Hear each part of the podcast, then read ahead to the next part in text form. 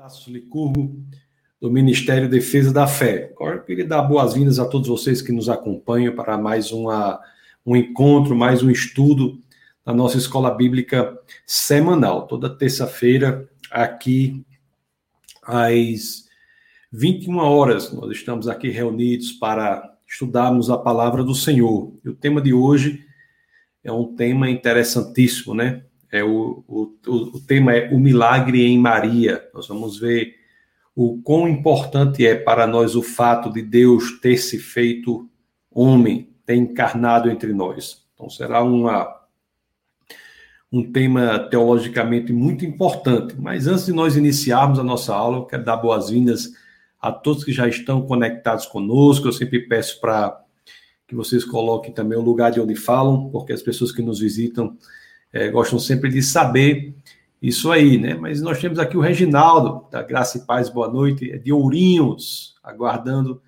mais uma pérola do Senhor. Seja muito bem-vindo, Reginaldo. Seja muito bem-vindo. Nós temos também aqui o grande Marciano, Graça e Paz, irmãos abençoados, boa noite. Marciano, que é o homem lá do sertão. Muito bem-vindo, Marciano. Temos aqui o Luiz também, Luiz de Barros, que é de Diadema, Tá dando boa noite. Deus abençoe a todos. Deus, Deus abençoe você também, Luiz, você e sua família. Temos aqui a Dani Lacerda, lá de Natal, congrega lá na Igreja de Defesa da Fé em Natal. Seja muito bem-vinda, Dani. Que bom essa conexão aqui toda semana, né? As terças e as quintas nós estamos aqui às terças na nossa escola bíblica semanal e às quintas no nosso webcast É Proibido Não Pensar. Inclusive, nesta semana aqui, já vou adiantar logo, o povo pediu, né? A gente atendeu, né? Nós vamos ter aqui na quinta-feira o bate-papo de novo com a Mariana Sá, que foi um sucesso total, da primeira vez que ela participou, e ela já tudo certo aí para quinta-feira, né? Se assim aprover o Senhor, quinta-feira é isso que está tudo combinado. Quinta-feira, às 21 horas, nós temos o nosso webcast. Quem está também aqui é o nosso Orlando Licurgo, meu filho. Seja muito bem-vindo, Orlando. Muito bem-vindo. A Dani da Graça e Paz. Graça e Paz, Dani. Para você também. Olha quem está aqui, o Kardec. Kardec é lá da, de Natal, né? Da zona norte de Natal. Boa noite a todos, Graça e Paz. Link já compartilhado para mais um estudo bíblico. Muito bem, Kardec. E aproveito já para dizer para vocês, né? Compartilhe o link, deixe o seu like aí, para que mais e mais pessoas sejam atingidas. Isso é uma forma de viabilizar né, o algoritmo lá do YouTube que faz com que uh, o programa entenda que esse vídeo é importante e disponibilize para mais e mais pessoas. Então, deixe seu like, comente, compartilhe. Nós temos o Luiz, Luiz Pedro, boa noite, pastor Tasso, juntos para mais uma noite na nossa escola bíblica. Amém bem-vindo. Olha aqui, temos também a Lucielma Domingos Nunes, também sempre está conectada conosco aqui de Americana, em São Paulo. Dá boa noite. Boa noite, Lucielma. Temos a Osanira, Osanira Câmara. Osanira, depois coloca aí de onde você é. Por favor, que eu não estou. Osanira, coloque, por favor, de onde você é, Osanira. Nós temos aqui o Franklin, o grande Franklin essa figura alto nível. Muito bem-vinda, Franklin.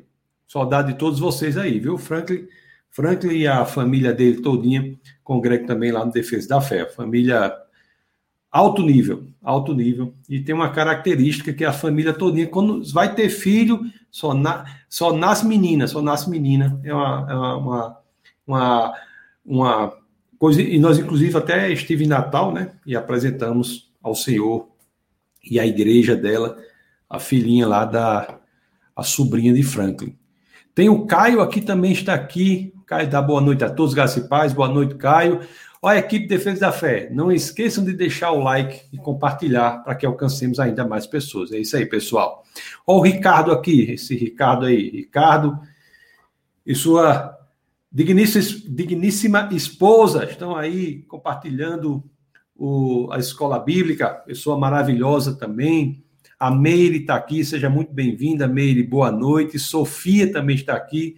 Pessoal, vocês que estão pela primeira vez, coloquem, tá? E coloquem o lugar de onde vocês são, tá bom? Nós temos a Maria José, grande Maria José, lá de Fortaleza, Ceará.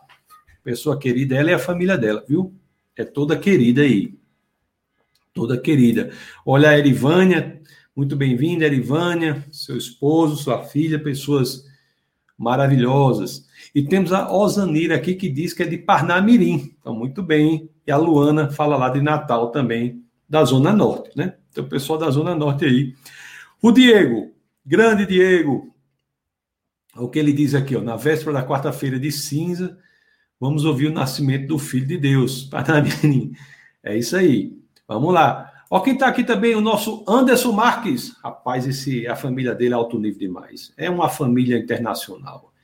Ele, Flávia, Sarinha e Isaac. Só que Isaac ainda está na situação de estar na barriga da mamãe, mas vai nascer já já aí, viu? Sejam muito bem-vindos todos vocês. A Ana Paula também está aqui da boa noite, boa noite. E olha o grande Serrano aí, Carlos Serrano, que nós já sabemos, ele só entra pela conta do neto dele, que é Matheus mas aqui é Carlos Serrano, e pode esperar, que a pouco Carlos, o, Serrano vai estar pulando e pulando aí, como é o feitio desse homem de Deus. Ó, a Meire Santana aqui, tá, tá do Distrito Federal, seja muito bem-vinda. Eu falo aqui de Brasília, né? Falo do Distrito Federal, seja muito bem-vinda. É, Meire, e temos a Sofia aqui, que, é, que fala do povoado Brin, Brinquinho, Sofia Dias povoado Brinquinho. Onde é que fica esse povoado Brinquinho? Eu deve, conheço com o nome desse, deve ser muito bonito, né? Aí, pessoal, sejam todos, todos muito bem-vindos, compartilhem o link, como eu falei, para que nós possamos atingir mais e mais é, pessoas. Toda terça-feira aqui, às 21 horas, nós temos a nossa escola bíblica. Você que está nos acompanhando aí pela primeira vez, já pode marcar na sua agenda. Toda terça-feira, 21 horas, nossa escola bíblica. E quintas-feiras, nós temos o webcast É Proibido Não Pensar, conforme eu falei. Então, quinta-feira, 9 horas também, nesse mesmo canal, defesa da fé.tv. Se você não é inscrito, se inscreva, não é? Se inscreva. Se você botar no seu navegador aí, defesa da fé.tv, você, que você vai ser encaminhado ao canal de vídeos do Defesa da Fé. E também aconselho você a seguir, se você ainda não segue, siga o nosso Instagram. Instagram é arroba Defesa da Fé. Tá aí, olha, Instagram, arroba Defesa da Fé, que tudo é colocado lá, tá bom? Então você fica por dentro do que é colocado lá, tá bom? Nós temos ainda aqui a Ivone, né, esclarecendo, que é de São Bernardo do Campo, em São Paulo. Boa noite. Oi, Ivone, seja muito bem-vinda, viu? E temos a pastora Jéssica, do Defesa da Fé, que está aqui, também dando boa noite, boa noite. Grande pastora Jéssica. Daqui a pouco, provavelmente, o pastor, o esposo dela, o pastor Júlio, aparecerá aí também. Então, sejam muito bem-vindos. Meus queridos, hoje nós vamos falar sobre um tema importantíssimo, tema importantíssimo sobre a encarnação de Cristo e a importância teológica disso. Qual é a importância teológica do, da encarnação de Cristo. Esse é o tema do nosso bate-papo de hoje, da nossa aula de hoje. A encarnação de Cristo, meus queridos, a primeira coisa que nós temos de saber é um cumprimento né, de uma promessa que é feita por Deus desde o começo. Lá no começo da história da Bíblia, Deus já promete isso. Deus já promete isso. No dia da queda, Deus ele já passa a ensinar ao homem a maneira pela qual ele virá ao mundo e salvará a humanidade. É, não há uma distinção entre Antigo e Novo Testamento como se fossem épocas totalmente diferentes, como se fossem teologias diferentes. A Bíblia é uma só, a Bíblia conta uma só história. Então não há essa distinção de Antigo e Novo Testamento, como algumas pessoas às vezes gostam de fazer. Mas a Bíblia não é assim. A Bíblia conta uma só história. A Bíblia conta uma só história. Então, no dia, deixa eu só tirar aqui, no dia da queda, já há ali o início, né? O início da explicação de como Deus irá salvar o mundo, virá ao mundo e morrerá por nós. Nós iremos entender isso com mais detalhes hoje. Mas para aqueles que ainda não viram falar disso, peço que abram aí, vamos abrir lá em Gênesis 3, 21. É sempre importante nós termos essa visão aqui. Gênesis 3 é o que trata da queda, né? Gênesis 3, 21. Aqui é um momento muito interessante em que as escrituras nos apresentam assim. Deixa eu compartilhar aqui com vocês. Eu ainda não tinha, não tinha compartilhado aqui. Deixa eu compartilhar a tela com vocês para dar tudo certo. Pronto, deu certo aqui. Compartilhei. Então, Gênesis 3, 21. Gênesis 3 fala da queda e 3, 21, as escrituras dizem assim, né? O Senhor Deus fez roupa de, roupas de pele e com elas vestiu Adão e sua mulher. Então, isso aqui se dá exatamente em Gênesis 3, que é o momento em que as escrituras falam da queda. Eu for aqui para o começo aqui, ó, Gênesis 3.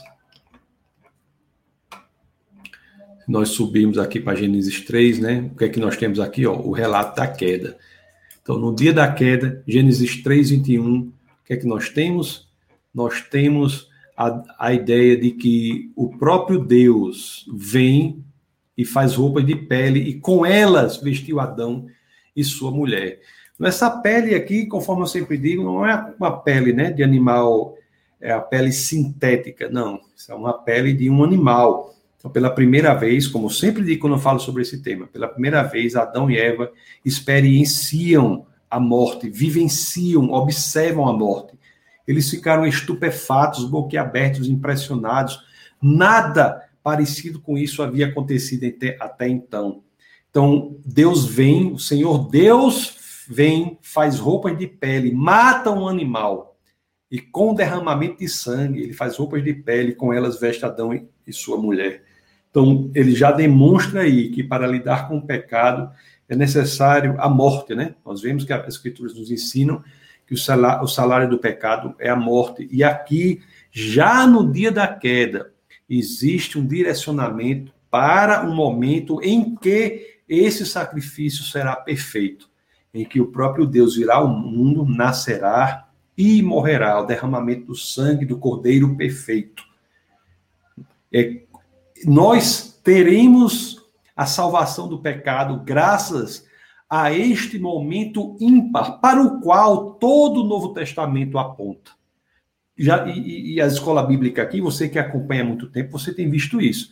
Nós demonstrando, nós estávamos demonstrando, ou demonst, é, nós demonstramos durante todo o Antigo Testamento, como todo ele aponta para Jesus Cristo.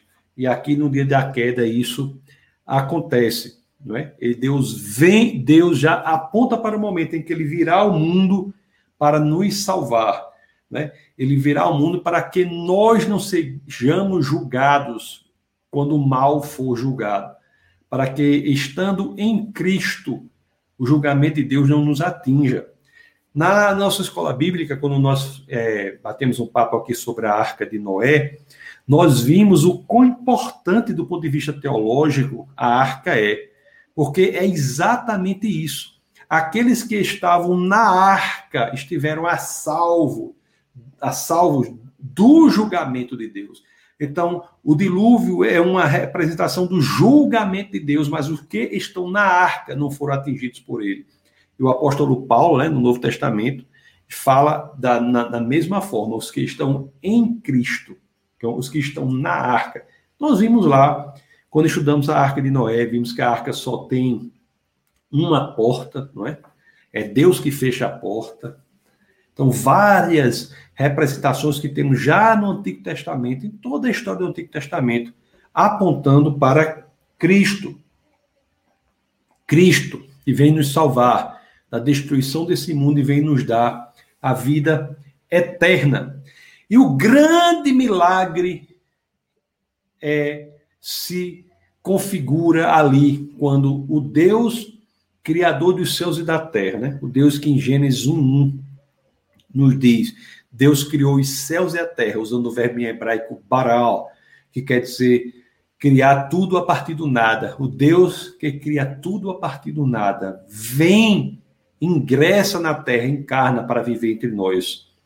Né? Já se dizia, eu acho que eu até repeti recentemente, mas já se dizia que as pessoas dizem que ficam impressionados com o fato do homem ter ido à lua, mas muito mais impressionante do que isso é o fato de Deus ter pisado na Terra, né? Muito mais impressionante do que o fato do homem ter pisado na Lua, é o fato de Deus ter, ter sub, o homem ter subido e pisado na Lua, é o fato de Deus ter descido. e pisados na terra. Então, essa, esse momento de ingresso de Deus na humanidade se dá na concepção.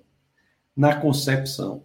Esse milagre se dá no ventre de uma jovem, né? Maria. E vamos ler. Hoje entramos mais com foco aqui no Evangelho de São Lucas, que foi quem mais escreveu no Novo Testamento, né? Lucas foi aquele que mais escreveu no Novo Testamento.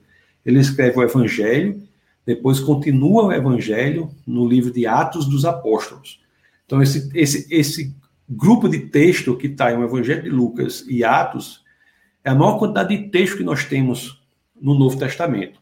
Paulo escreve o maior número de cartas, mas em termos de quantidade de texto, Lucas foi quem mais escreveu. E era um, um, um escritor muito é, direto, um escritor, era um, um historiador, ele era médico de formação, mas fez um trabalho de historiador, né? Se você só o livro de, de Atos, por exemplo, tem 84 fatos que são provados pela história ou pela arqueologia, para que você tenha uma ideia. Então, Lucas é muito cuidadoso, inspirado por Deus, ele escreve essa grande, esse grande livro, que é, o, que é a biografia de Cristo, né? o Evangelho de Lucas, e depois a história da igreja primitiva, que começa com o livro de Atos dos Apóstolos. Mas vamos ver Lucas no capítulo 1, no verso, vamos ler os versos 26 e 27. Vamos ver como ele narra isso. Então já convido você que, claro, assim querendo, abra as suas escrituras aí no Evangelho de São Lucas, capítulo 1. Vamos ver os versos 26 a 27. Vamos ver como é que o evangelista narra isso compartilhar aqui com vocês. Assim diz as Escrituras. No sexto mês, Deus enviou o anjo Gabriel a Nazaré. Rapaz, Gabriel, quando aparece, é, é, é, é notícia, é igual aquela, não sei se ainda tem, que a gente não tem mais, faz algum tempo que a gente não tem televisão, mas antigamente, quando eu era criança, eu acho que ainda deve ter isso. Uma musiquinha do jornal da Globo, quando acontecia alguma coisa muito extraordinária no Brasil, aí tinha, aí tinha aquele plantão. Aí, nem me lembro, nem, sei nem repetir a música. Mas quando você ouvia aquela música ali, era alguma coisa extraordinária. A mesma coisa os aparecimentos de Gabriel. Quando Gabriel aparece, é pior do que aquela música ali que tocava na televisão. É alguma coisa impressionante que vai acontecer. E aqui em Lucas 1, 26, nós vemos, né, no sexto mês, Deus enviou o anjo Gabriel a Nazaré. Nazaré, a escritura diz, Nazaré, cidade da Galileia. Antes de continuar, só quero fazer uma observação sobre isso. Inclusive, eu estou até escrevendo um livro sobre o nascimento, né, a, a, a vida, a morte, ressurreição, ascensão de Cristo, estou escrevendo um livro sobre isso. E uma coisa curiosa é que Nazaré, se você procurar, se você procurar uma referência de Nazaré em todo o Antigo Testamento, em todos os 39 livros do Antigo Testamento, você procurar referência a Nazaré, não há uma só referência a Nazaré. Nazaré que é o lugar escolhido por Deus para que esse evento impressionante ocorra. Mas em Nazaré, você não vê uma. Jesus não nasce em Nazaré, mas Jesus vem à humanidade, vem ao ventre de Maria em Nazaré.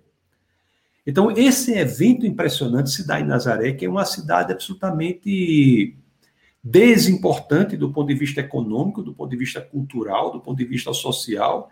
É tão, é tão desimportante que nenhum dos 39 livros do Testamento, do Antigo Testamento, fala sobre, sobre ela. Nenhum dos livros apócrifos, que a Igreja Católica os considera como deuterocanônicos, deutero quer dizer segundo, canônicos de cânone, né, segundo cânone da Igreja Católica, nem nos deuterocanônicos católicos, que chamamos de apócrifos, nós temos uma referência a Nazaré. Então, quer dizer, ali, naquele lugar, sem nenhum destaque, um dos maiores milagres que podem existir. Aliás, um dos maiores milagres que você pode pensar, porque nós estamos falando aqui, conforme eu disse, do Deus Criador dos céus e da terra que vem à humanidade. Então, um dos maiores milagres da humanidade acontece em uma cidade sobre a qual as escrituras judaicas nada falam. Isso é impressionante. Porque então nunca você subestime o que Deus pode fazer das pequenas coisas. Nunca subestime. Às vezes as pessoas dizem assim, né? Ah, eu nasci num lugar muito simples, eu não tive uma educação tal, tal. Eu, eu sou uma pessoa que né, tive uma vida simples. Nunca se subestime. Você não sabe o que Deus pode fazer de você. A lógica de Deus é uma lógica diferente. Pela lógica humana, de Nazaré, nada poderia de bom sair. Mas pela lógica de Deus, tudo pode acontecer de acordo com a vontade dele, se ele vir disponibilidade no coração das pessoas. Então é ali em Nazaré que aquela jovem é escolhida para ter o ventre no qual um dos maiores milagres da história da humanidade ocorre. O Deus criador dos céus e da terra, o Logos, como diz João 1, o Logos, a razão de ser de tudo que existe, encarna e vem viver entre nós. Deus não apenas nos orienta pelas Escrituras, mas vem Ele próprio para dar o exemplo de como nós devemos viver.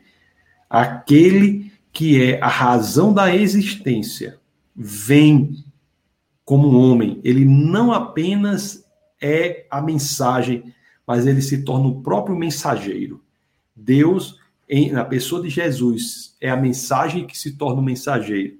É o mensageiro que aponta para si próprio como uma mensagem. E isso, esse grande milagre, não só da realidade, mas da imaginação. Talvez você não consiga imaginar coisa mais impressionante do que isso.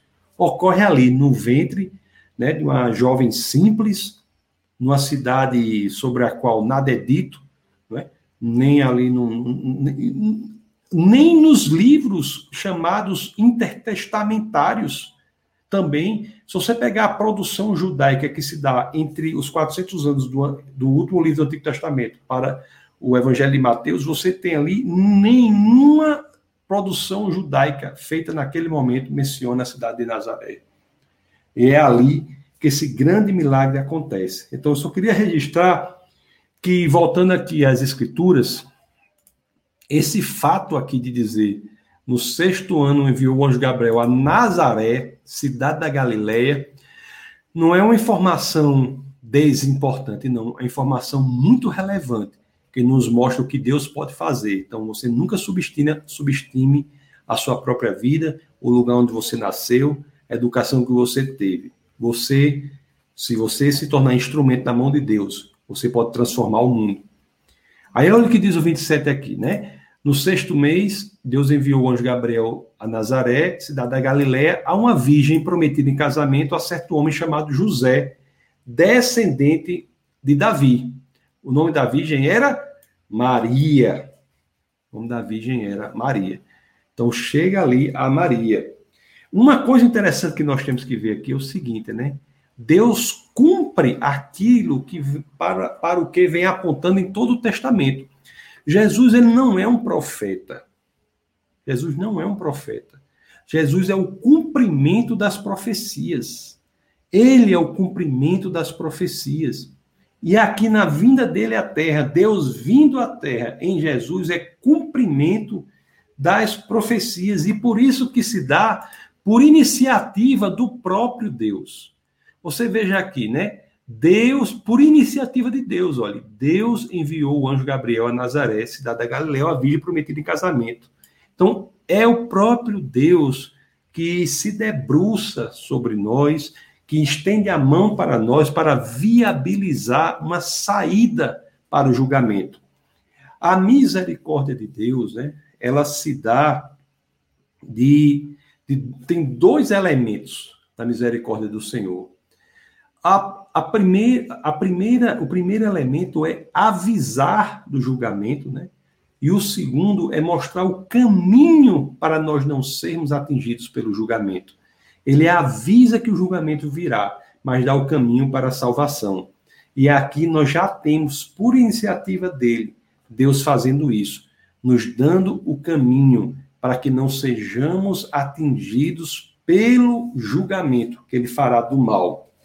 E Maria, viram, né? Uma jovem, uma pessoa simples, e ela foi a pessoa que foi escolhida por Deus para em cujo ventre Jesus vir ao mundo, Deus vir ao mundo. Ela foi escolhida e nós iremos ver, né? Ela aceita esse convite. E o anjo dá esse anúncio para ela. Então vamos aqui, é, mais uma vez, lá em Lucas, no capítulo 1, vamos ver aqui o verso 30. Vamos ver aqui o 28. Peraí, deixa eu abrir aqui o 28 para vocês, também é importante. Deixa eu ver aqui o 28. Diz assim, ó. O anjo, aproximando-se dela, disse: Alegre-se, agraciada, o Senhor está com você. Né? Esse agraciado aqui, em grego, né? o Novo Testamento, como vocês sabem, é escrito em grego, o Antigo Testamento em hebraico, com algumas partes em aramaico. Esse agraciado aqui, a conjugação está no particípio passado, né? Diz que Maria, ela é receptora da graça. Não é a fonte da graça, mas ela recebe a graça. Ela diz: alegre-se, não é jovem sobre quem está a graça do Senhor. Tanto que depois continua: o Senhor está com você. imagina a situação: uma, uma, uma jovem, 16 anos, vê uma situação dessa. Está lá, o anjo vai e aparece para dizer um negócio desse. Isso, em qualquer momento da história da humanidade, seria aterrorizador. Lá e hoje em dia também seria igualmente aterrorizador. Não, não é fácil, não é, vivenciar uma situação dessa. Tanto que as escrituras, de maneira como relata a verdade, registram, dizem assim, ó, Maria ficou perturbada com essas palavras. Qualquer jovem ficaria, não é?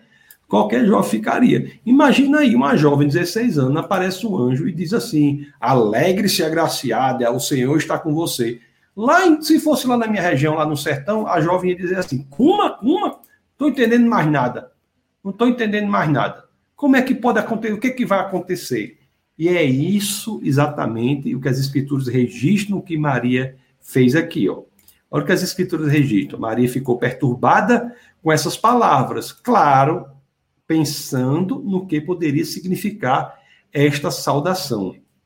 O que é interessante é que quando buscamos uma resposta no Senhor, o Senhor não nos deixa sem resposta, né? O Senhor responde. E quando formos ver aqui o verso 30 em diante, você vai ver que o anjo vai responder.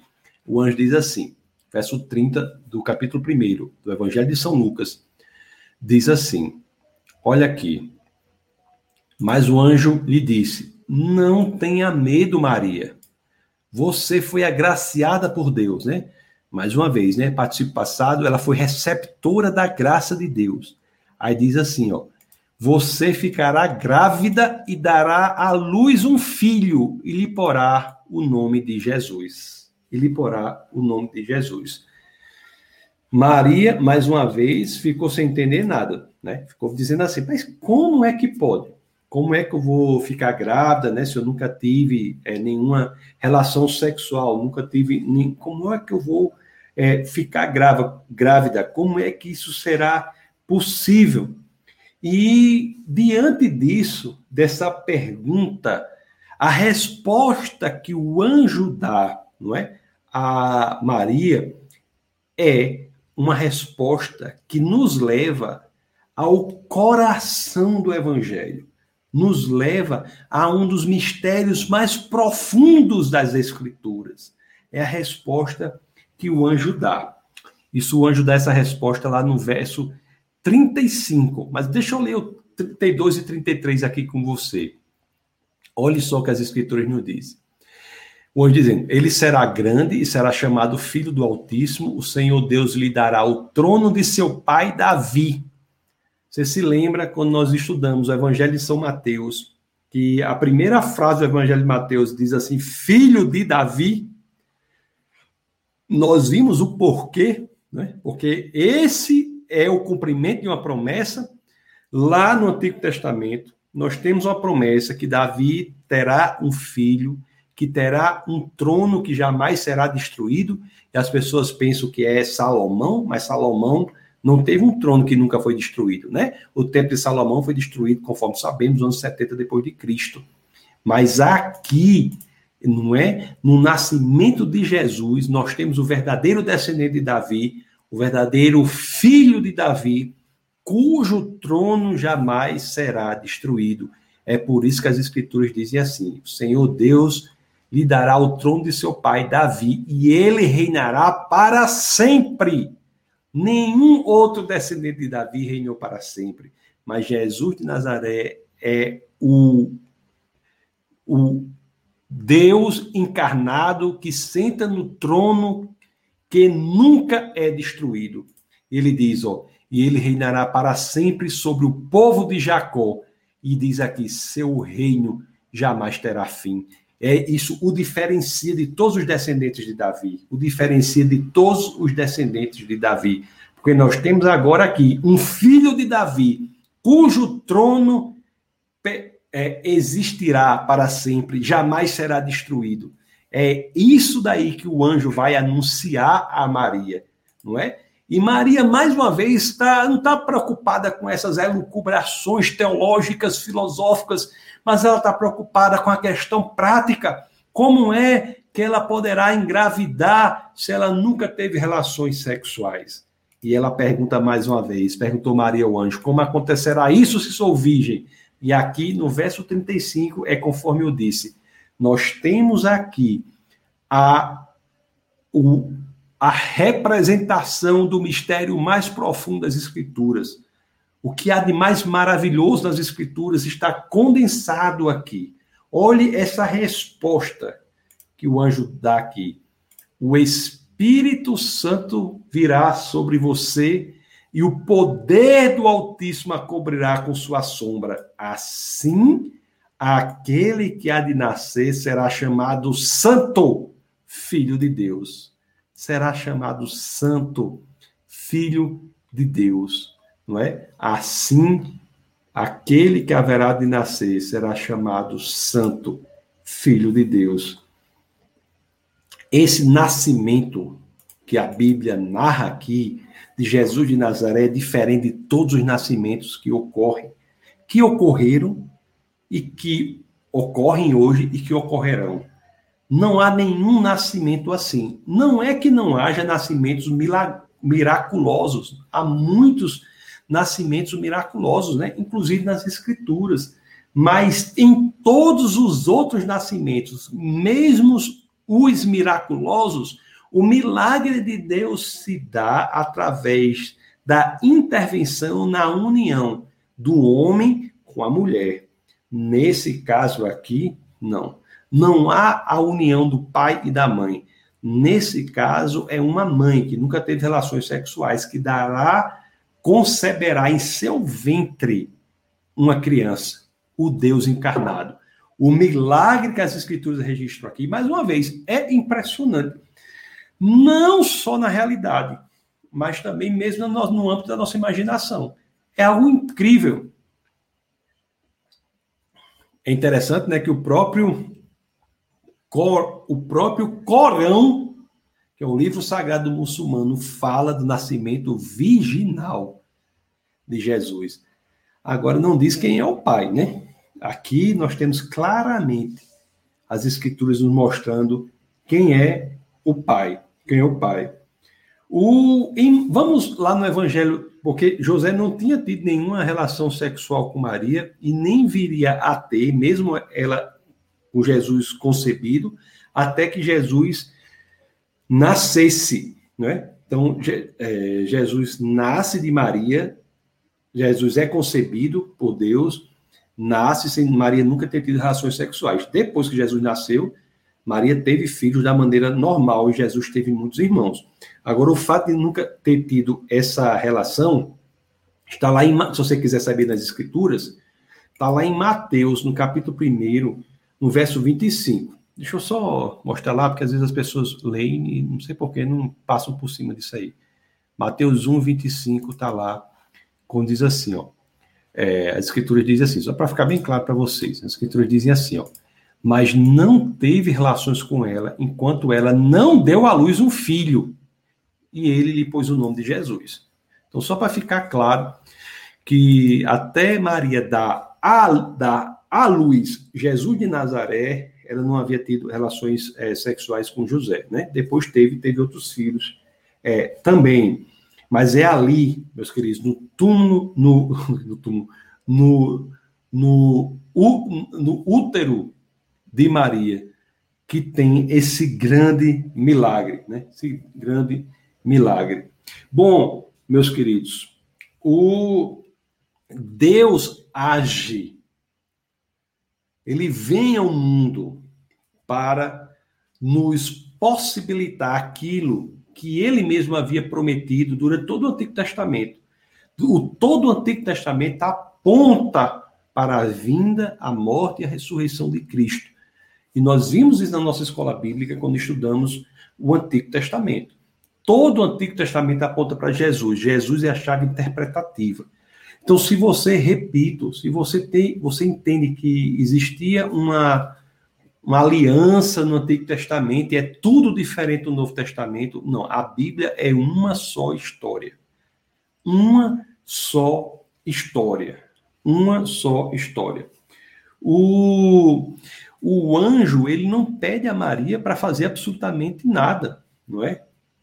Não. Apenas que ela aceite. E Deus age. É um privilégio de Maria ter aceitado que em seu ventre o grande milagre ocorresse. O grande milagre ocorresse. E é ali é, muitas pessoas falam do nascimento de Jesus, né? O nascimento de Jesus é muito importante. Mas é na concepção que o Filho de Deus se torna homem, se torna humano. É na concepção, é em Nazaré, que o Filho de Deus ingressa na humanidade.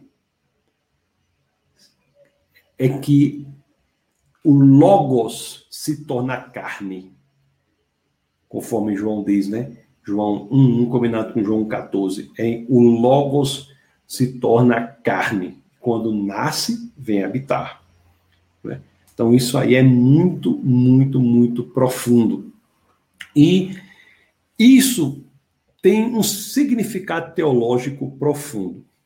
Porque é Deus que se torna homem, mas não deixa de ser Deus. Isso é muito importante. Nós temos que entender a teologia profunda por trás disso. Porque Jesus é Deus, mas também Jesus é homem. Jesus é Deus, Jesus é homem e Jesus é santo. São três pilares sobre os quais nós temos que construir a nossa teologia em relação à encarnação do Cristo. Encarnação do Cristo. Veja aqui, vamos abrir lá em Lucas, só para você ter uma ideia. Deixa eu abrir aqui o Evangelho de Lucas, para você ter uma ideia. Vamos abrir no Evangelho de Lucas, no capítulo 1. A gente está vendo o capítulo 1, né? O Lucas, no capítulo 1, vamos ver o verso 32. Verso 32, não é? Que nós já, já lemos, mas eu quero só deixar claro, né? Que ele é Deus, ele é homem e ele é santo. Né? Nós temos aqui, olha, ele será, ele será grande e será chamado Filho do Altíssimo. Filho do Altíssimo, não é? Não é? Lá no 35 tem, ó, Filho de Deus. Filho de Deus.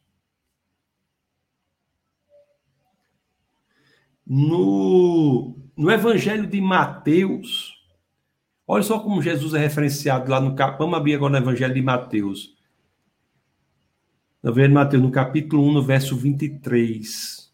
Mateus 1, 23. Olha como ele é referenciado aqui. Ó. A virgem ficará grávida e dará à luz um filho, e ele e lhe chamarão Emanuel, que significa Deus conosco. Ele é chamado Deus conosco. É o Deus que se torna homem. É o Deus que se torna homem. E isso está também nas cartas paulinas, para informa informações importantes. Se você for a carta aos Filipenses, no capítulo 2, vamos abrir aqui, na carta aos Filipenses, no capítulo 2, no verso 6, as escrituras dizem assim, ó. Olha o que o apóstolo Paulo diz: que, embora sendo Deus, Ele era Deus. Jesus era Deus. Não, não há cristianismo, isso é muito importante para você, meu querido, que você entenda. Não há cristianismo genuíno que desconsidere a divindade de Cristo. Há muitas visões de mundo que falam muito bem de Cristo. O Islã, por exemplo, fala muito bem de Cristo. O Islã não fala mal de Jesus. O Islã, aliás, o, o, o Corão diz que há vários profetas e diz que Jesus é um deles. E somente de Jesus o Corão diz que é um profeta imaculado, um profeta sem pecados. Mas o Corão não diz que Jesus é Deus. Então, isso faz com que o Corão não, não apresente uma visão cristã. O Espiritismo, por exemplo, o Espiritismo fala muito bem de Jesus. Diz que Jesus é um espírito altamente evoluído. Mas o Espiritismo não diz que Jesus é Deus. Então, o Espiritismo não é cristão. A divindade de Cristo é um elemento central ao cristianismo. As igrejas podem até variar em relação à uniformidade da expressão da fé, mas não pode variar em relação à unidade da fé. A divindade de Cristo não faz parte da uniformidade, faz parte da unidade da expressão cristã. Porque Jesus é Deus, o apóstolo Paulo diz aqui, né? Embora sendo Deus, não considerou que o ser igual a Deus era algo a que devia pegar-se. Porque ele vem ao mundo. É o Deus que vem ao mundo. Por ele diz, aí continua no 7, mas esvaziou-se a si mesmo, vindo a ser servo, tornando-se semelhante aos homens. Então, é o Deus que se torna homem. E isso ocorre ali, naquele lugar no ventre, né, de, de Maria. E eu não falei aqui, porque eu estou colocando lá no livro que tem uma coisa interessante, né? A frase de Maria, ela diz assim, né, que seja feita conforme a sua vontade. Isso é isso e, e isso é uma, uma uma expressão profunda de uma aceitação de um ministério tão delicado como esse e Maria aceita, é que o Deus se torna homem ali. E é muito importante que nós saibamos outra coisa também. Por exemplo, Jesus, ele não vem a existir no ventre de Maria. Não. A vida de Jesus é diferente da minha vida, da sua, de qualquer pessoa que está escutando aqui. Por quê? Antes da nossa, da, antes da concepção, nenhum de nós existíamos. Nenhum de nós existíamos. No, o momento em que passamos a existir é o momento da concepção. É na concepção que nós passamos a existir. Mas com Jesus não é assim. A sua vida não começa no ventre de Maria, não. Ele já existia desde sempre. Ele é Deus existe antes do tempo, ele é a causa do tempo, inclusive. O ventre de Maria é onde Jesus toma carne, ganha a humanidade, ele, ele, ele abandona, ou não é abandonar porque ele continua sendo Deus, mas ele ingressa na natureza humana sem deixar da sua natureza divina. Isso é muito importante e é o que está lá em João 1:1, que é um evangelho tão profundo, né? Escrito inclusive para os gregos. É o que está lá. Vamos abrir João 1:1, que é, que é muito conhecido, mas eu quero que eu quero registrar aqui. Quando nós abrimos lá em João 1:1, o que é que as escrituras dizem? Em João, no Evangelho de São João, capítulo 1, verso 1, as escrituras dizem assim, né? No princípio era aquele que é a palavra. é? Isso aqui em grego é logos. No princípio era aquele que era o logos. Ele estava com Deus e era Deus. Então, o logos ele não vem a existir. O logos não vem a existir na concepção não. O Logos já estava com Deus, já era Deus. O Logos é o criador do próprio tempo. Precede o tempo, e eu uso o termo precede aqui com a licença poética, porque antes do tempo não temos como dizer precede, antes, durante, não tem como usar elementos que tragam ideia de temporalidade quando o tempo não há.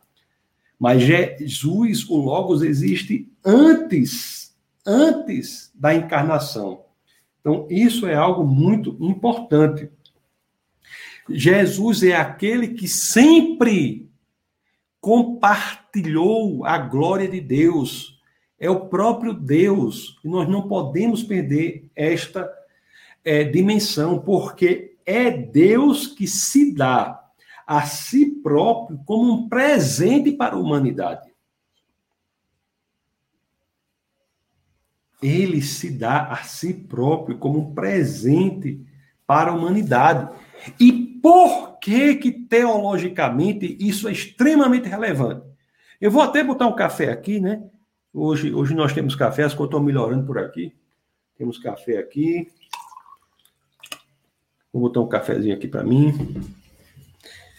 O, o fato de ser o Deus encarnado o, o fato de Jesus ser Deus é o que é o que o qualifica como aquele em quem o homem se reconcilia com Deus. Nós adoramos a Cristo como aquele em quem encontramos a salvação, a reconciliação com o próprio Deus, não por outra razão, mas pela razão de que ele é o próprio Deus. Ele é aquele de cima que vem à terra para que pudesse estabelecer esta ponte que fora destruída entre o homem e Deus.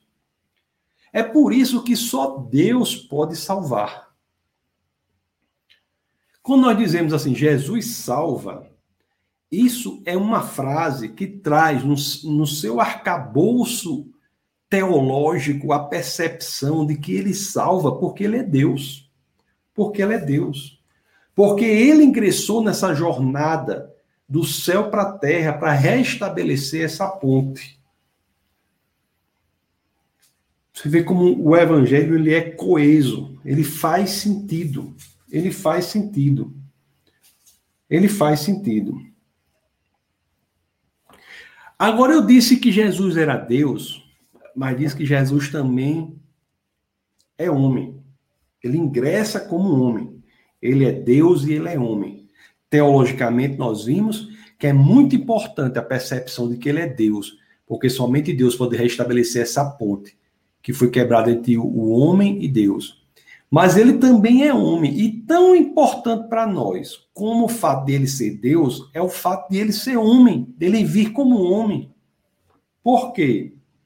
Porque o fato dele vir como homem, teologicamente falando, é tão importante para nós como o fato de ele ser Deus. Por quê?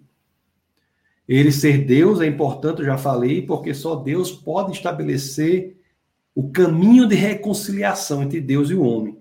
Mas ele é homem porque somente como homem ele pode se oferecer para pagar o preço que cabia à humanidade. é a união. É ali em Cristo que as naturezas se encontram para restabelecer aquele status anterior em que o homem tinha acesso a Deus.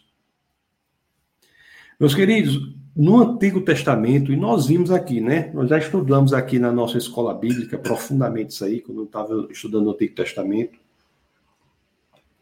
não só vimos que tudo apontava para Jesus, mas também nós vimos que até Deus apareceu à humanidade em algumas situações.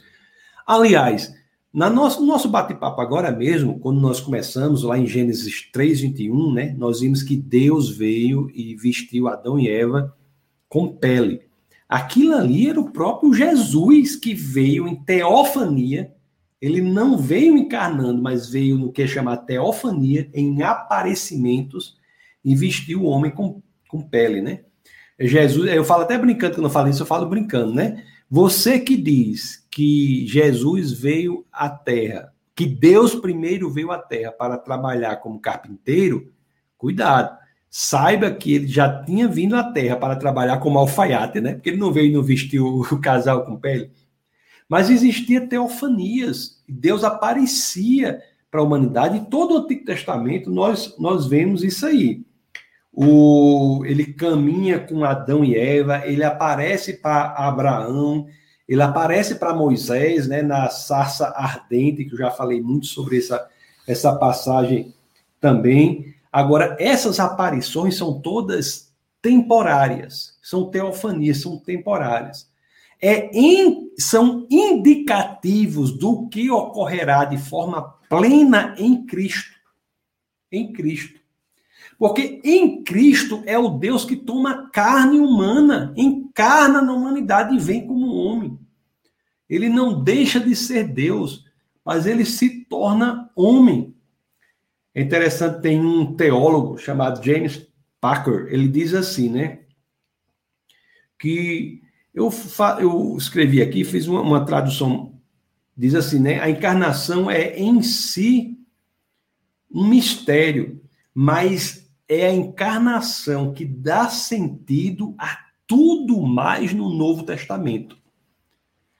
Sem o entendimento de que ele é Deus e ele é homem, nada mais do, Novo Testamento faz sentido. É o fato de Jesus ser Deus e o fato de Jesus ser homem que joga a luz sobre o entendimento de toda a teologia neotestamentária. Se nós não compreendemos isso, nós ficamos perdidos. C.S. Lewis, aquele grande escritor de cujas obras eu gosto muito, ele tem uma passagem que é conhecida, né, que diz assim, né? Eu ele diz que ele crê no sol. Ele crê no sol não porque ele necessariamente olha para o sol, mas porque por causa dele do sol, ele pode ver todas as demais coisas. Então, se você de manhã você acorda e seu quarto está claro, você pode dizer o sol está lá fora. Não porque você está olhando para o sol, mas porque graças ao sol você consegue ver todas as demais coisas. Então, este é o mistério da encarnação. É graças ao fato de Jesus ser Deus e ser homem, do Deus ter encarnado, que conseguimos ver todo o nosso, é, todo o Novo Testamento. Entendemos todo o Novo é, Testamento. Isso é muito importante, pessoal. Isso é muito importante. O tudo o mais do Novo Testamento só faz sentido, só faz sentido quando nós entendemos a encarnação de Cristo. O e também, pelo fato dele ser Deus, que todos os milagres se tornam possíveis. Todos os milagres se tornam possíveis. Como é que você não pode, como é que você não vai é, entender os outros milagres se não for a partir da percepção de que ele é Deus? O, nós dizemos assim, né? Jesus é Deus. Isso é impressionante que ele é pregado na cruz. Mas não é impressionante que ele ressuscita. Por quê? Porque entendemos que ele é homem e ele é Deus. Quando nós dizemos para você assim, né, Jesus pode ser o pai que você nunca teve, é porque ele é Deus. Quando nós dizemos para você assim, Jesus pode curar esta doença cujos relatórios são terríveis, é porque ele é Deus. Quando nós proclamamos o nome de Jesus com tanta convicção, como uma resposta para o seu problema, seja qual for o seu problema, é porque nós sabemos que ele é Deus. Que nós sabemos que ele é Deus. É a divindade de Cristo que faz dar sentido aos milagres. É a divindade de Cristo que dá sentido à pregação de Jesus como resposta aos problemas. É a divindade de Cristo que dá sentido a Jesus como aquele em quem encontramos propósito e sentido em um mundo aparentemente desconectado das coisas, em um mundo aparentemente despropositado. Porque dizemos que Cristo é aquele que nos mostra a caixa do quebra-cabeça, né? A foto do quebra-cabeça, quando estamos vendo as peças todas soltas. Porque Jesus é Deus. Tudo se torna pequeno quando dizemos que Jesus é Deus. Isso é muito profundo, pessoal.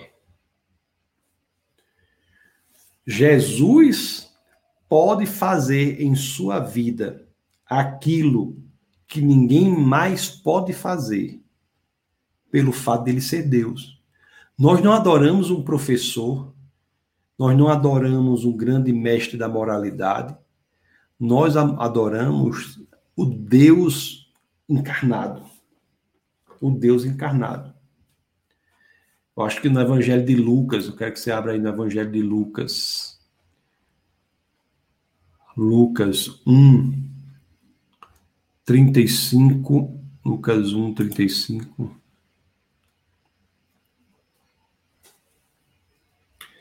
Nós temos que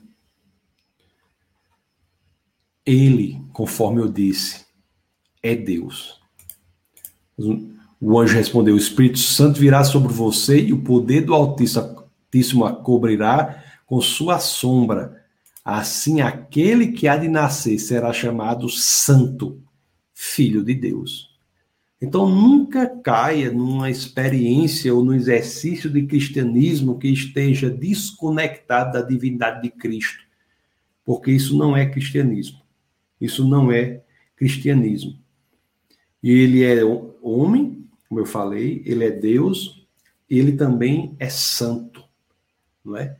Isso é muito importante também para entendermos a teologia, né? Do, do, da vinda de Jesus, da vinda de Deus à Terra. Porque Jesus é santo. Ele era, é santo em seus pensamentos, em suas intenções, em suas ações. A sua natureza era santa. Nunca ninguém jamais conseguiu ser ou foi como Jesus é. O apóstolo Paulo é um exemplo muito importante disso aí, né? Porque o apóstolo Paulo era um homem de uma educação é, única, única, né? Ele estudou aos pés daquele que Gamaliel, que era neto do fundador da melhor escola judaica de todos os tempos era um filósofo, Paulo, um filósofo de envergadura, Saulo, né? Saulo não, outra coisa, né, pessoal? Saulo não mudou o nome para Paulo, não, viu? O pessoal tem essa, essa, essa confusão aí. Saulo não mudou o nome para Paulo, não. Saulo, Paulo ou Saulo, ele tem os dois nomes. Ele tem o um nome judeu e tem o um nome romano. Ele tem, du, tem a dupla nacionalidade. Mas Paulo ou Saulo, conforme vocês sabem, era um grande perseguidor dos cristãos em determinado momento, né, naquela estrada para Damasco, ele tá ali, ele persegue os cristãos ali em Jerusalém, ele acha que deve perseguir em outro lugar. Não basta Jerusalém, vamos perseguir cristãos em outros lugares também. E nessa empreitada para expandir a, o limite, a circunscrição em que se perseguiam os, os cristãos, ele tem um encontro com Jesus e passa a ser um grande defensor da fé. Ele tinha tudo, né? Paulo mas ele ele recebeu tudo que ele poderia ter, educação, tudo, mas não recebeu santidade. A santidade é algo que está em Cristo e somente nele nós temos que buscar a santidade. A santidade é muito importante. A santidade é importantíssima. E Paulo, ele tinha essa batalha interior, né, pela busca da santidade, e é isso que todos devemos ter. Nós devemos buscar uma vida santa, uma vida santa. E é em Cristo, por Cristo ser santo, que conseguimos vencer o pecado. Não é por outra razão. É porque Ele é o único que era verdadeiramente santo. É por isso que nele conseguimos lutar contra o pecado. Quando nós falamos aqui sobre o pecado, nós diz, já na, na nossa escola bíblica, nós dissemos uma coisa muito importante. Nós dissemos assim, né? Nós dissemos assim: o pecado não é uma escolha apenas. Quando as pessoas definem o pecado como uma escolha, elas têm a falsa percepção de que podem escolher o pecado, depois escolher o pecado de novo, e na terceira vez pode dizer: não, hoje eu não vou escolher o pecado, não. Não é assim. Porque o pecado é mais do que uma escolha. O pecado exerce um poder. Exerce um poder. Isso é algo essencial para nós entendermos a teologia e nós sabemos que Cristo, sendo santo, é aquele em quem nós podemos buscar o poder para superar o poder que o pecado exerce. Isso é muito importante, pessoal. Somente nesse momento agora, né, não sei se vocês souberam, teve uma tristeza muito grande de um, um líder cristão americano, né? Muito famoso. Escreveu vários livros, impactou a vida de muitas e muitas pessoas, inclusive já tive pessoalmente com ele, conversando com ele no escritório dele lá nos Estados Unidos, tudo, e, e, depois da morte aí, é, foi revelado que ele tinha uma dupla vida, uma vida dupla, né? Que fala assim, tinha uma vida dupla. Ele tinha uma vida de pregação da palavra de Deus, mas paralelamente ele tinha uma vida de exercício profundo do pecado sexual. Então, assim, né? É por isso que as escrituras dizem, devemos sempre orar e entender que em Cristo verdadeiramente nós buscamos o poder de que precisamos para lutarmos contra o pecado. Isso é muito profundo. Né? A natureza da humanidade, segundo a teologia cristã, muda em Adão. E os filhos de Adão, né? Toda a humanidade passa a ter essa natureza pecaminosa. Mas Cristo vem para, por ser Ele o único que é santo, vem para oferecer o caminho para que possamos restabelecer nele a santidade que perdemos na humanidade no, na queda de Adão. O, o, os pais podem ser excelentes pais né, para os seus filhos, podem passar tudo para os seus filhos, mas uma coisa que nunca vai conseguir passar é a santidade. A santidade não é a coisa que se passa. O que você pode ensinar a moralidade, ensinar o caminho correto, ensinar as escrituras, ensinar que Deus é capaz de estar com a pessoa para que todas as lutas sejam travadas. E a coisa mais importante que nós temos que ensinar é que em Cristo nós podemos ser santos. Em Cristo, por quê? Porque ele é Deus que encarna como homem. Se fosse um homem como nós, se não tivesse a natureza divina, essa pregação seria fictícia. A convicção que nós temos de apresentarmos Cristo como a saída para a escravidão do pecado é porque ele é Deus e, portanto, é santo. É Cristo, por ser Deus e ser santo, que estraçalha as correntes da escravidão do pecado. Por ele ser Deus, por ele ser santo. Então é muito importante isso. Jesus é o pioneiro de uma nova humanidade. Porque aqueles que nele estão, tanto os que do passado que olharam para frente e creram na vinda do Messias, como os, os que de hoje olham para trás e creem que o Messias veio, encontram nele um novo estado da humanidade que é proporcionado pelo Deus que se torna homem e vem à terra para nos resgatar.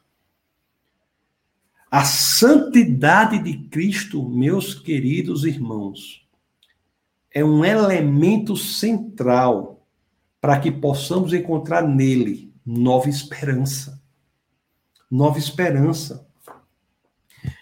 O autor de Hebreus, Vamos abrir aí no autor de Hebreus, no capítulo 2, no verso 10. Hebreus, capítulo 2, verso 10.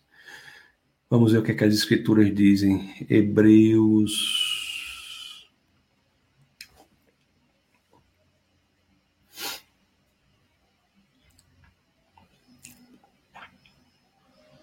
Capítulo 2, verso 10.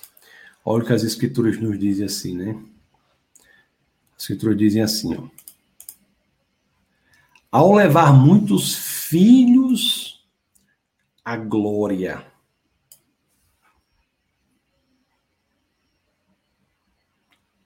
Ao levar muitos filhos à glória. Esse é o propósito do Cristo, do Deus encarnado que vem habitar entre nós. Jesus, né? O caminho no qual encontramos a possibilidade de uma nova humanidade, a humanidade dos que estão em Cristo. A humanidade dos que estão em Cristo e estando em Cristo encontram santidade, encontram liberdade do pecado, encontram a possibilidade de subjugar a própria morte. Os que estão em Cristo, por estarem nele, encontram um novo elemento da humanidade. É um efeito prático, real, palpável, tangível de vivermos uma nova realidade, porque Cristo é Deus, é homem, é santo. Meus queridos, o apóstolo Paulo certa vez fez uma pergunta. Na carta aos Romanos, no capítulo 7, no capítulo 7, Romanos, no capítulo 7, no verso 24, não é? Ele fez uma pergunta. 24. E a pergunta é assim, né? Pode ser que seja essa pergunta que talvez você esteja se fazendo agora. Miserável homem que eu sou, quem me libertará do corpo sujeito a esta morte? Quem me libertará? Quem me libertará? Não é? Do corpo sujeito a esta morte? Quem me libertará desta natureza do corpo que é contra o espírito. Quem me libertará desta gravidade terrena? Quem me libertará e fará com que eu encontre a possibilidade de uma nova humanidade?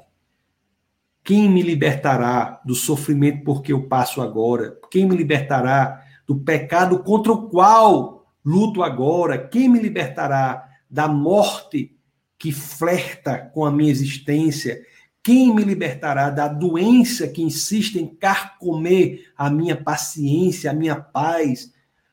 Insiste em carcomer não só o corpo, mas a própria alma. Quem me libertará?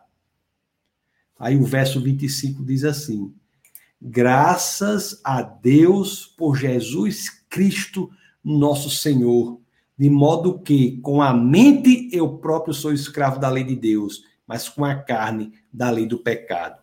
Graças a Jesus Cristo, nosso Senhor, nós podemos nos direcionar, direcionar nossa mente, direcionar para uma, um elemento, um ponto que se conecta com Deus e nos liberta da escravidão, da morte.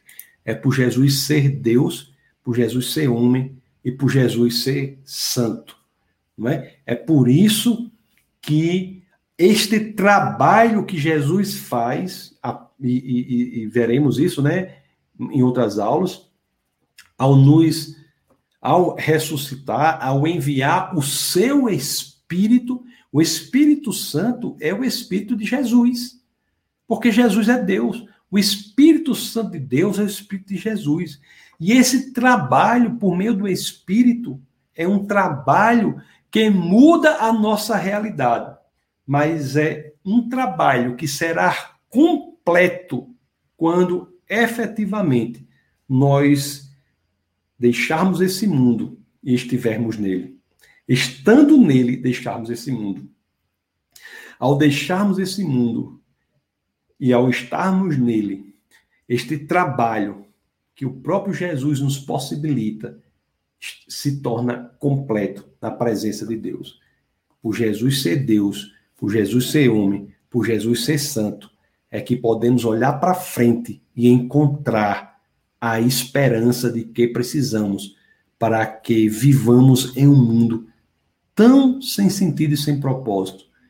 É porque Jesus é Deus e é homem, conforme eu disse, que vemos as peças do quebra-cabeça soltas, mas em Cristo temos a convicção de que a imagem completa do quebra-cabeça estará formada no futuro.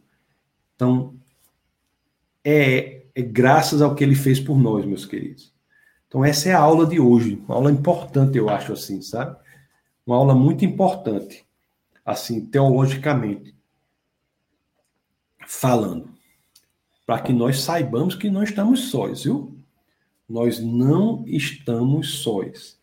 Uma vez alguém escreveu assim, eu vou já vir para os comentários, para as perguntas aqui. Vocês podem colocar aí. Mais uma vez alguém escreveu assim: O Filho de Deus se tornou filho dos homens para que os filhos dos homens pudessem se tornar filhos de Deus. Jesus é o Filho de Deus que se torna filho do homem, para que os filhos dos homens possam se tornar filhos de Deus. Então, não ingressem num cristianismo vazio, cristianismo sem poder. A, aula passada está disponível ainda. Assistam Defesa da Fé.tv, a aula passada, que, é que chama Deus de Poder. Não ingresse num cristianismo vazio, num cristianismo que que parece que as pessoas citam mais livros do que as próprias escrituras. Um cristianismo meramente especulativo, fora da realidade, não transformador, como se Deus vem à Terra em Cristo e ele não fosse capaz de transformar tudo que existe. Não é impressionante? Não é impressionante? Deixa eu ver aqui os, os, os comentários. Vamos colocando aí os comentários, meus queridos. Toda terça-feira nós temos a nossa escola bíblica aqui, viu? Terça-feira, 21 horas. Você está convidado. E quinta-feira nós temos o webcast É Proibido Não Pensar. Quinta-feira passada, o nosso webcast foi como foi sobre cosmologia quântica e como os modelos mais bem-sucedidos da cosmologia quântica apontam para Deus. Né? Essa quinta-feira que vem agora, depois de amanhã, nós iremos bater um papo com a grande bióloga, né? Mariana Sá, muitos conhecem aqui, já participou conosco aqui de muitos, muitos eventos, e aqui do Webcast ela participou uma vez, e o pessoal pediu e a gente atendeu. Ela vai voltar agora aqui tá bom? Se você não é inscrito no nosso Instagram, vai lá e segue lá, arroba Defesa da Fé, tá bom? Segue lá, arroba Defesa da Fé, também o defesa da fé.tv, né? Nós estamos aqui em Brasília, nós, algumas pessoas nos procuraram, nós vamos começar um trabalho aqui em Brasília, também, né? Abrindo alguns lugares, aqui em Brasília vai ser um, um lugar, nós vamos começar, e é importante que todos se envolvam, né? É por isso que Sempre nós pedimos, mas também eu falo aqui especificamente se você é, você tem a oportunidade de se envolver nesse projeto, não é? Se você está em Brasília, está procurando uma igreja, nós queremos ser a sua igreja, tá bom? E se você está em qualquer lugar do Brasil, não deixe de contribuir com a defesa da fé, nós iremos ter um gasto a mais para a abertura desse, desse trabalho aí. Tá bom? Então você tem essa oportunidade também de contribuir para isso. Aliás, eu nem coloquei aqui o. Você tem essa oportunidade de, de contribuir para isso. Vou até botar aqui o, o Pix aqui para quem quiser. Pode fazer. Deixa eu ler aqui as perguntas aqui. Deixa eu ler os comentários aqui, tá bom? Eita, deixa eu ver. Deixa eu... Ainda tem café aqui. Eu deixei, rapaz, meus copos de vidro alto nível internacional Deixei tudo lá no Rio Grande do Norte. Mas esse aqui também é bom.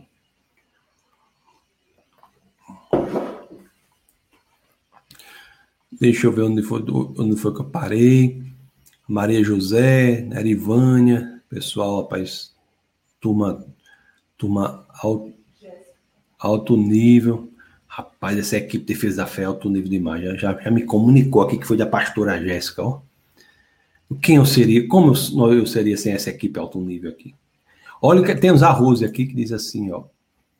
Graça e paz a todos, graça e paz, Rose. Seja muito bem-vinda, viu? Você pode colocar as perguntas aí. Graça e paz, Rose, seja muito bem-vinda. Sueli da Belo Horizonte, é a avó de Larinha. Grande Sueli, pessoa muito querida. Né? É a avó de umas meninas mais bonitas e mais inteligentes que existem a grande Larinha. Larinha é muito querida, viu, por todos nós. Muito querida. Nós temos a Elizabeth Andrade, que diz assim: A paz do Senhor de Parnamirim. O Luiz Pedro diz assim: ó, verdade, um anjo chegar em você para passar o Salvador da humanidade. Pois é, diga aí, né? Como o que, que, o que Maria fez, né? Maria, ela, ela aceitou. Maria é um grande exemplo. Maria é um grande exemplo de mulher. É dos exemplos de aceitação de um ministério extremamente delicado e complexo, principalmente para uma jovem judia, é? engravidar, estando noiva. Né? Então você imagine o, o que ela aceitou e como ela confiou no Senhor. Maria é um exemplo de mulher das Escrituras. Aliás, é um exemplo para mulheres e para homens, para qualquer. É um exemplo para qualquer pessoa de alguém que aceita que a vontade de Deus seja feita em seu próprio corpo. Que exemplo poderoso é Maria, né? Que exemplo poderoso. O Cícero, Cícero que é o pastor Cícero, Cícero Gomes, Cícero Negrão. Muito bem-vindo, meu querido. Bem-vindo à sua presença aqui. Temos o Amilcar Lago. Paz, pastor tá sempre bom ouvi-lo. Alegria, Amilcar, você também aqui.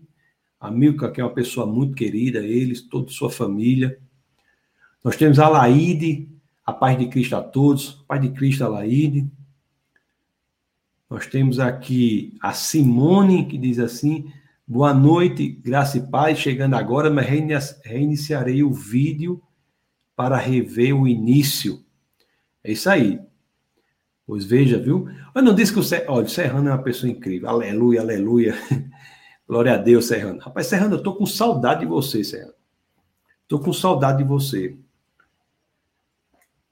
Aqui, aqui perto de onde eu estou, aqui em Brasília, tem uma quadra de basquete, Serrano. Toda vida que olho para essa quadra, eu me lembro de você, Serrano. Você é muito bem-vindo. Nós temos aqui. Serrano diz glória a Deus, aleluia. Gil diz assim, ó. Maravilhosa aula, obrigada, pastor. Deus abençoe. Eu que agradeço, Gil, por sua, sua presença, viu? E seus comentários tão gentis. Simone diz assim, pastor, depois o senhor me responde, por que está tirando as aulas passadas do estudo bíblico? Estudo bíblico é, é constante. Então, eu, eu vou no Novo Testamento, nós vamos aqui no Novo Testamento, tá? vai, vai, vai, vai, até chegar lá em, em, em Apocalipse.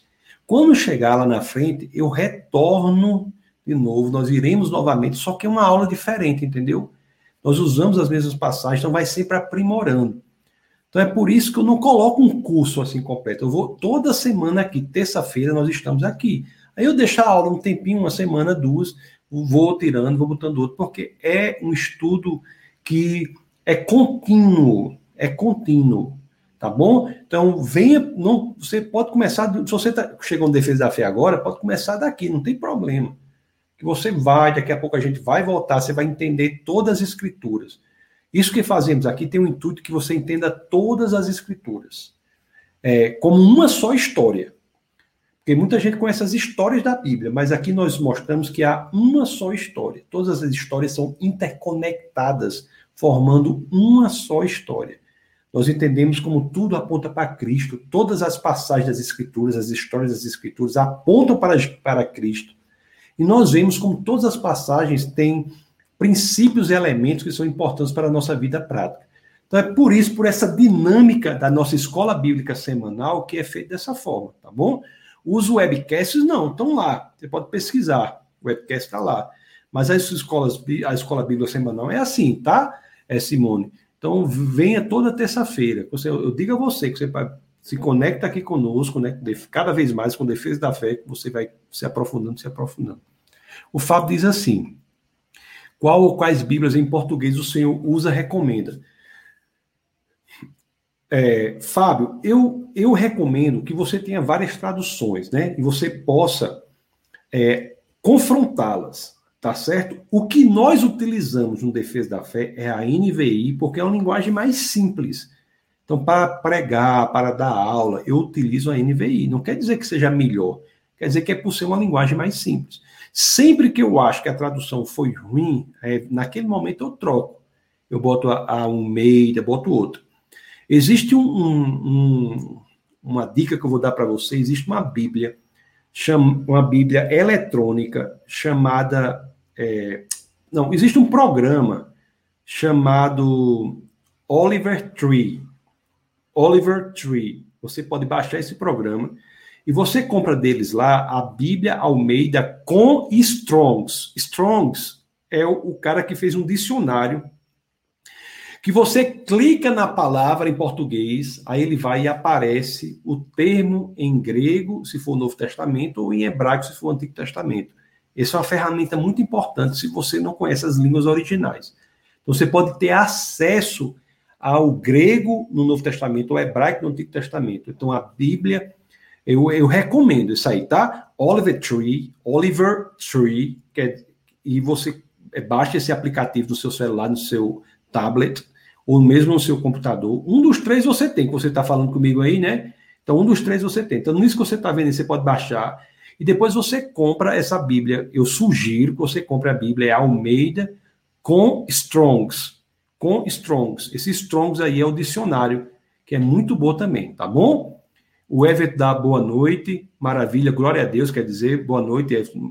Olha aí que o José, Zé Carlos está aqui, grande esse. Eu vi um vídeo você jogando futebol, eu, pensei, eu, eu vi de longe assim, eu pensei que era, era aqueles caras Ronaldinho, era Pelé, era é, Kaká, aquele povo assim pela, pela técnica. Mas não, rapaz, era Zé Carlos Tavares, alto nível. A Dani diz assim, ó, Deus tinha duas naturezas, divina e humana, isso. Ele era homem e era Deus, e isso é que joga a luz sobre o entendimento de todo o Novo Testamento. Maria José diz assim: louvo a Deus por sua vida, pastor Tassi, por compartilhar tanto conhecimento, amém? Mas é eu que agradeço a sua presença, eu louvo ao Senhor por essa oportunidade que nós temos de aprendermos juntos, né? Eu aprendo muito a cada terça-feira aqui. Nem sempre é fácil, né? Às vezes é correria de trabalho, correria disso, daquilo, daquilo outro. Como você sabe, a vida é corrida, mas Deus tem dado é, força e tem dado a possibilidade de nós estarmos reunidos aqui, pessoas do Brasil todo e do mundo também, né? As pessoas de outros lugares acompanham. E, e isso é uma grande alegria para mim, eu aprendo muito. O grande Juan, aula maravilhosa, Jesus, filho de Deus, se tornou filho dos homens, para que os filhos dos homens se tornassem filhos de Deus. Deus é maravilhoso, glória a Deus. Juan, rapaz, Juan, Juan, não vou dizer não, não vou dizer não, mas Juan é o homem que conseguiu várias e várias coisas nesse período aí. Esse homem é alto nível demais. Nosso querido Juan, pessoa muito querida nossa, viu? Juan, saudade de você também. Vamos ver se articula aqui uma ida a Natal, né? Temos algumas idas programadas. Vamos ver. Quem está conosco aqui é o nosso querido Padre Hugo. Padre Hugo, nosso querido Padre Hugo Galvão. O senhor já está morando em Brasília ou em outro lugar do Brasil? Meu querido Padre Hugo, estou em Brasília, no Distrito Federal, né? Estamos aqui no Planalto, vamos começar um, um, um, uma reunião aqui, algumas pessoas nos procuraram, vamos começar uma reunião aqui, né? Oramos ao Senhor, não era o, o assim, foi um projeto que nasceu de oração, né? E estamos orando já, tá? Para começar. Inclusive, se você é do Distrito Federal, você quer se envolver, está procurando uma igreja, conforme eu disse, se envolva, né? neste, neste movimento e também contamos com suas contribuições financeiras para que esse trabalho se inicie aqui. Tem a, a ideia de começar um trabalho também em Fortaleza. Já já daremos mais informações. Existe essa, isso aí também, tá bom? O Fábio é de Salvador, Bahia. Muito bom, Fábio. Seja muito bem-vindo, não é? Natália diz: Boa noite, pastor. Que Deus continue te abençoando. Amo suas aulas. Muito obrigado, Natália. Uma alegria a sua presença. Seja sempre muito bem-vinda, viu? O Everton diz assim: Que Deus abençoe esse ministério, que possa alcançar muitas vidas.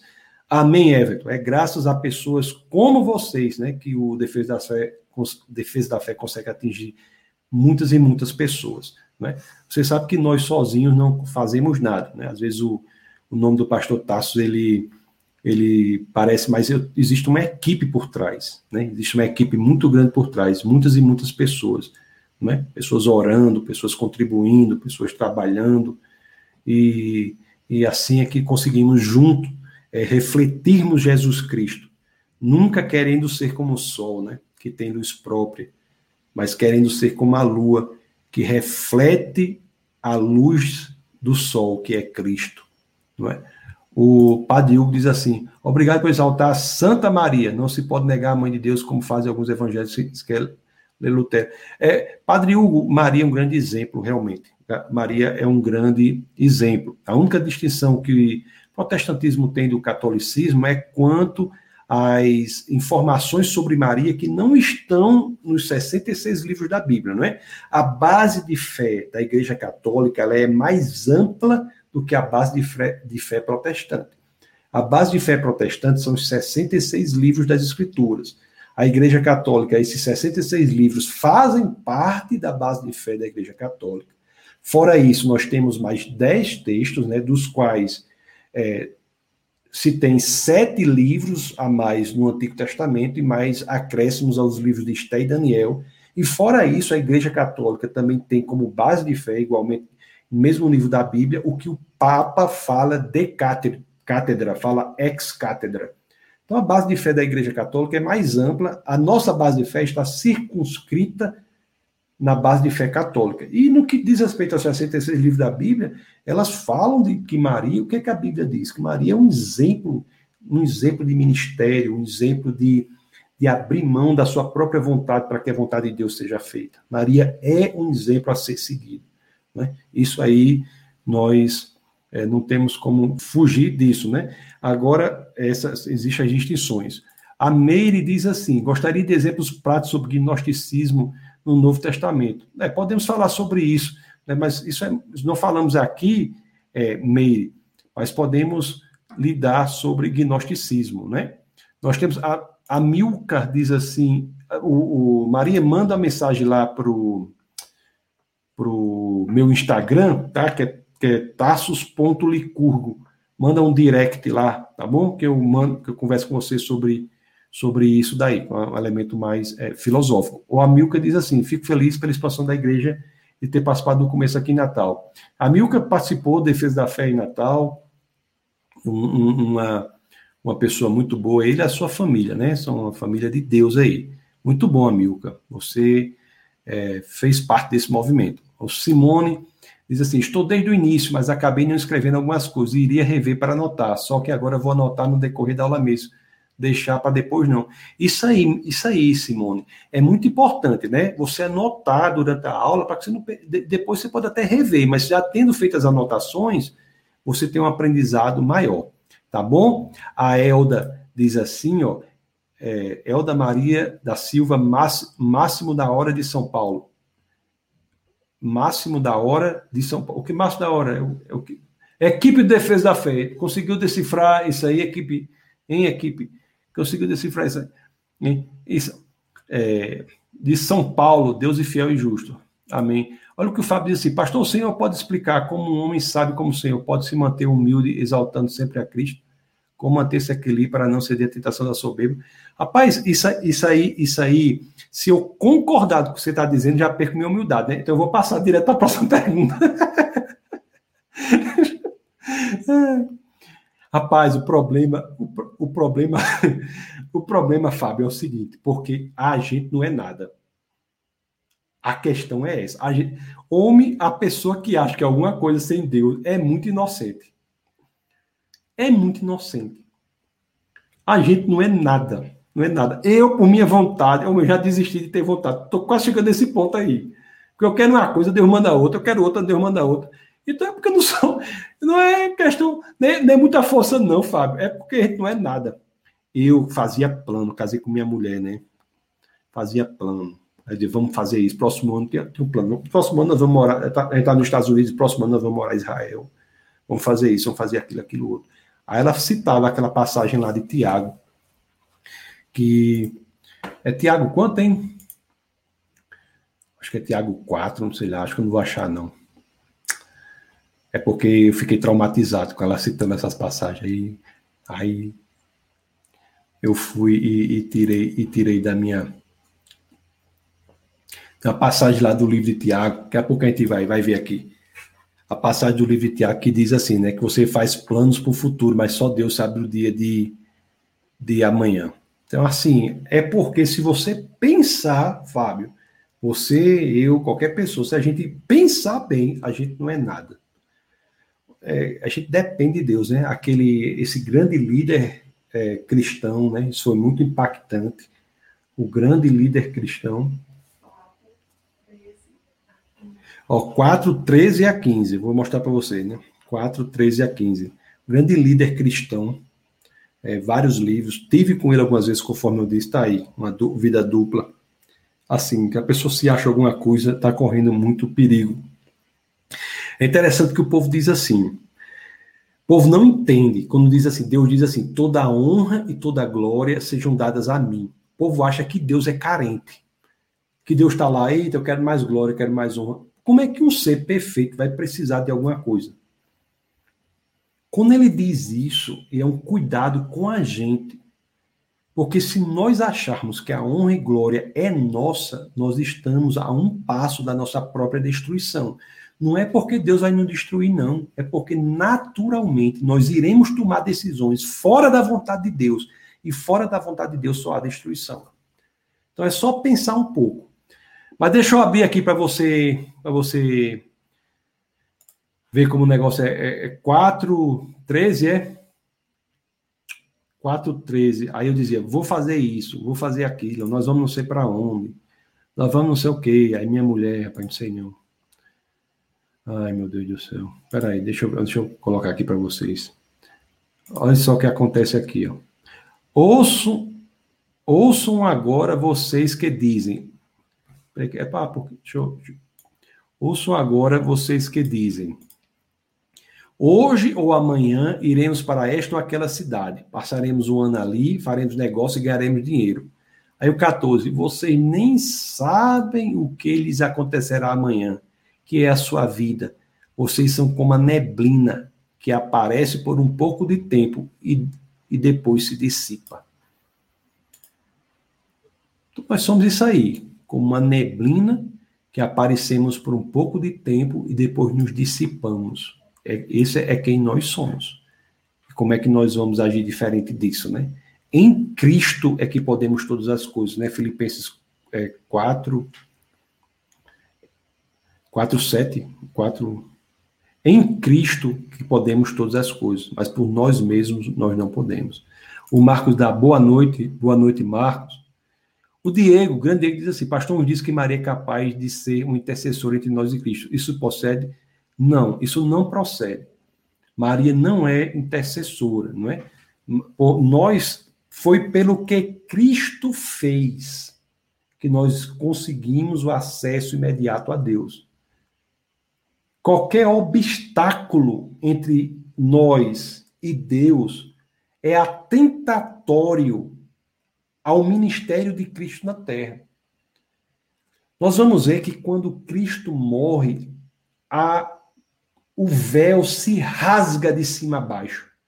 Esse véu que se rasga de cima a baixo tinha dois querubins no véu. Aqueles querubins representam o afastamento do homem de Deus, que são os querubins que foram colocados na entrada do jardim, são os querubins que estão sobre a tampa da arca da aliança, sobre o assento da misericórdia, que, que, que chamado de propiciatório, que diz que para encontrarmos o propiciatório temos que passar pelo julgamento. Então, no exercício do ministério de Cristo, esse véu é rasgado, vira mulambo, e o acesso a Deus é restabelecido pelo Deus encarnado que é Cristo, que vem à Terra e possibilita isso para nós. Isso não quer dizer que Maria não seja uma grande pessoa. É. Maria é um grande exemplo. É um, é, Maria é um exemplo de ministério, tudo isso. Mas Maria não é Deus. Cristo é Deus. Por isso que Cristo é quem é por ele ser Deus. A Cláudia diz assim, né?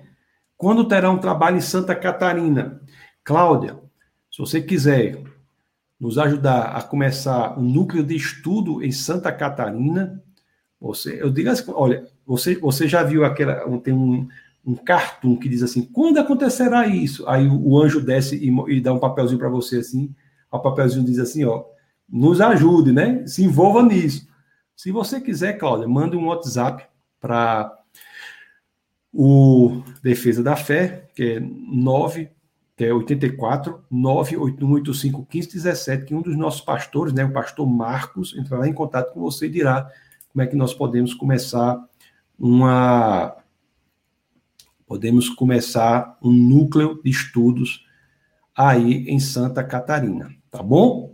Eu, você vê que eu, a resposta aqui é dura, né? A resposta é assim, é, não deixa a pessoa foi perguntar, a pessoa Obrigado, viu, Cláudia? Veja aí, olhe ao Senhor, se houvesse direcionamento, manda o WhatsApp, que será encaminhado para o nosso pastor, que é responsável pelos núcleos de estudo. Tá bom? Núcleo de estudo são aprofundamentos dessa aula da terça-feira. Então, na quarta-feira, nós temos perguntas que são preparadas por mim, né? Que eu me reúno com os líderes virtualmente, e essas perguntas são passadas para os grupos aí. Se você quiser fazer isso em Santa Catarina, é muito bem-vinda. Nós não temos núcleo lá. O Kevin diz assim: boa noite, eu estou um pouco desinformado. A igreja vai continuar a funcionar em Natal? Sim, Kevin. Continua a funcionar em Natal, sim, viu? Toda quarta, todo domingo, quarta-feira, às 19 horas, culto do Espírito. Domingo, às 18 horas, culto da palavra. O Defesa da Fé é construído sobre esses dois pilares. O pilar do crescimento no conhecimento da palavra de Deus, por isso o culto da palavra. E o pilar do crescimento em intimidade com o Espírito de Deus. Nós somos uma igreja pentecostal, viu? No sentido clássico da palavra. Nós acreditamos na atualidade dos dons do Espírito. Nós acreditamos na oração por cura. Nós acreditamos em tudo isso. Então você vá lá. Né? Nós temos pessoas muito boas que levam a igreja lá, pastores lá. Em Natal nós temos o pastor Jutsu e a pastora Jéssica. Nós temos o pastor Marcos, a pastora Mara. Nós temos o pastor Alexandre e a pastora é, Jane, a pastora Jane. Nós temos pastor Alexandre, pastora Jane, pastor Júlio, pastora Jéssica, pastor Marcos, pastora Mara. Nós temos esses pastores lá, pessoas maravilhosas, viu? Entre em contato. Aí o Kevin diz assim, ó, sempre tive vontade de ir, mas nunca tive oportunidade. Tenho aprendido muito sobre apologética com o Senhor, agradeço muito. Eu que agradeço, Kevin. Pois vá, vá lá, vá lá, viu? Nós temos é, pessoas muito boas lá. E eu estou sempre indo a Natal também, né? Sempre viajando, para Natal também, mas está lá. Juan diz assim: Maria não ficou presa às circunstâncias, julgamentos e desconfianças, apenas obedeceu à voz de Deus. Lindo exemplo de Maria para todos nós. É isso mesmo, Juan. Você colocou aí perfeito, um lindo exemplo de Maria para todos nós. Tem uma passagem nas Escrituras em que ela, ela que é uma passagem belíssima. Vê, vê se você encontra aí a passagem belíssima em que Maria diz assim, né, que, a, que, a, que ela abre mão da própria vontade né, que ela diz que seja feita a sua vontade. E essa passagem dela, de Maria, é de uma beleza, é de uma beleza é, profunda. É de uma beleza profunda essa passagem dela. Você conseguiu encontrar? Se vocês encontrarem, coloque aqui, tá bom? Que ela diz assim, ela, ela diz assim, que, que a vontade é uma eu não devia ter separado essa passagem aqui. Eu estou no livro que eu estou escrevendo, eu descrevo muito sobre essa passagem. Lucas. Lucas 1, 26. Nós não lemos, não, isso aí? É, tá lá, tá lá na passagem que nós lemos, né? Tá lá perto onde lemos. Eu vou abrir lá, eu vou, vou lá, pessoal. Você vai me dar licença aí, mas eu vou lá, tá bom? Vou, vou olhar, vou, vou aqui abrir aqui, Lucas 1, nós estamos em Tiago, né? Vamos abrir Lucas 1. Eu acho que essa passagem é de uma beleza tão grande. Né? É, será que é o 38? Lucas 1, 38. É, Lucas 38, é isso mesmo. Olhe só, olhe, olhe só que coisa linda, pessoal. Isso aqui é de uma beleza incrível. Eu só não choro porque o pessoal, os homens lá do sertão não, não, não choram. Mas olha aqui, que coisa linda, que coisa linda isso daqui. Olha que coisa linda. Olha isso, ela diz assim, ó. Porque a gente leu 35, não foi? Olha, porque a gente leu 35 não leu o resto. Diz assim, ó. O anjo respondeu: O Espírito Santo virá sobre você, e o poder do Altíssimo a cobrirá com a sua sombra. Assim, aquele que há de nascer será chamado Filho de Deus. Também Isabel, sua parenta, terá um filho na velhice. Aquela que dizia ser estéreo já está em seu sexto mês de gestação, pois nada é impossível para Deus. Aí, olhe qual é o desfecho aqui. Olhe qual é o desfecho. Se nós fôssemos capazes de dizer, como Maria disse, a todo chamado do Senhor, nós teríamos uma vida de acordo com a vontade dele. Olhe a resposta que Maria dá aqui. Respondeu Maria: Sou serva do Senhor. Isso é uma jovem, viu, 16 anos, chamada para um ministério. Assim, 16 anos não está na Bíblia, mas a tradição diz tem 16 anos. Pode ser um pouco mais, um pouco menos. A resposta dela: Sou serva do Senhor, que aconteça comigo conforme a tua palavra. Então o anjo a deixou. Quantos de nós somos capazes de dizer isso? Que aconteça comigo conforme a tua palavra. Quantos? Quantos? Né? E diz aqui, né? Aí diz aqui, pastor, você ficou vermelho com o comentário do Fábio. É, vermelho. O, o Juan diz assim: Pastor, saudade dos seus, dos seus cursos em Natal. É, quando é que você virá Natal? Ainda está tá programado, viu, Juan? Mas você continue firme lá, viu? Não vá. Se você deixar de ir lá, vou mandar o pessoal ir atrás de você, viu, Juan? Juan. O Ricardo disse Estou aprendendo muito com seus vídeos, pastor. Obrigado. Deus abençoe sua vida, vida de sua família. Ricardinho, eu que agradeço, meu querido. Eu que agradeço, viu? Carregador, né? Aí o padre Hugo diz assim: intercessor não quer dizer que ela é exclusiva, se o pastor Tasso pode ser um intercessor de seu rebanho junto a Deus, porque Maria não pode ser intercessor. Eu não posso ser intercessor do meu rebanho junto a Deus. Eu não posso ser intercessor do meu rebanho junto a Deus, assim como Maria não pode ser, meu querido. Né? Eu jamais, eu, eu, eu jamais, isso é muito grave, é muito importante para eu deixar claro a minha posição, né? Jamais quis ser intercessor de forma nenhuma do rebanho junto a Deus. O que nós fazemos é encaminhar pessoas para o Senhor, para o relacionamento pessoal, íntimo com o Senhor. Jamais, eu não tenho essa capacidade. Aliás, quando a gente ora pela salvação das pessoas, eu digo assim, sabe, meu querido Padre Hugo, eu digo assim, eu, eu vou orar, eu, eu, eu vou orar para uma coisa que eu não posso lidar. Eu não posso lidar, eu não posso. Né? Eu vou orar para que você levante as mãos aos céus e você estabeleça essa relação juntamente com o Senhor. É o restabelecimento da ligação íntima entre cada ser humano e Deus que Jesus ia conquistar para nós. Eu falo com todo respeito, Padre, tá bom? Você, meu querido amigo, nós temos essa, a, a, essa, existe essa divergência teológica entre o protestantismo e o, o catolicismo, mas nós convivemos. Mas eu deixar bastante claro que eu nunca posso ser intercessor, intercessor, né? Posso ter, no sentido de, no sentido que foi colocado, tá bom, meu querido? Mas com todo respeito, tá bom? É a Lucielma aqui coloca Lucas 1,38, que, que é a passagem lá. Isso, Lucielma, obrigado, que é aquela que a gente leu, né? Meus queridos, muito obrigado, viu? Muito obrigado pela presença de vocês. Quinta-feira agora nós teremos o nosso webcast.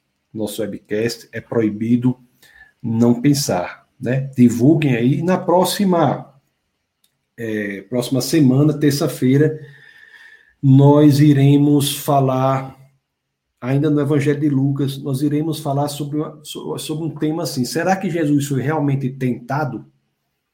Será que Jesus foi realmente tentado? Nós iremos falar sobre a tentação de Cristo. sobre a tentação de Cristo. No próxima terça-feira, às 21 horas aqui, tá bom? Conforme eu disse, se Deus assim falar no seu coração, se envolva nesse movimento, contribua é, financeiramente. Se você está procurando uma igreja, nós queremos ser a sua igreja. Se você está no Distrito Federal, é, é, por favor, faça conexão conosco, né? Nós iremos começar é, um trabalho. Nós temos o telefone aqui, as informações podem, serão passadas por esse WhatsApp aqui, a equipe passará, e também o Instagram Defesa da Fé, arroba Defesa da Fé. Estejam em oração conosco, tá bom? Muito obrigado a, a tudo isso, tá bom? Agradeço a todos vocês uma, pela participação e, e nunca se esqueçam, aqui no Defesa da Fé é proibido não pensar. Então, Deus abençoe. Até quinta-feira, né? Deus quiser. Abração. Essa foi uma produção do Ministério Internacional Defesa da Fé, um ministério comprometido em amar as pessoas, abraçar a verdade e glorificar a Deus. Para saber mais sobre o que fazemos, acesse defesadafé.org.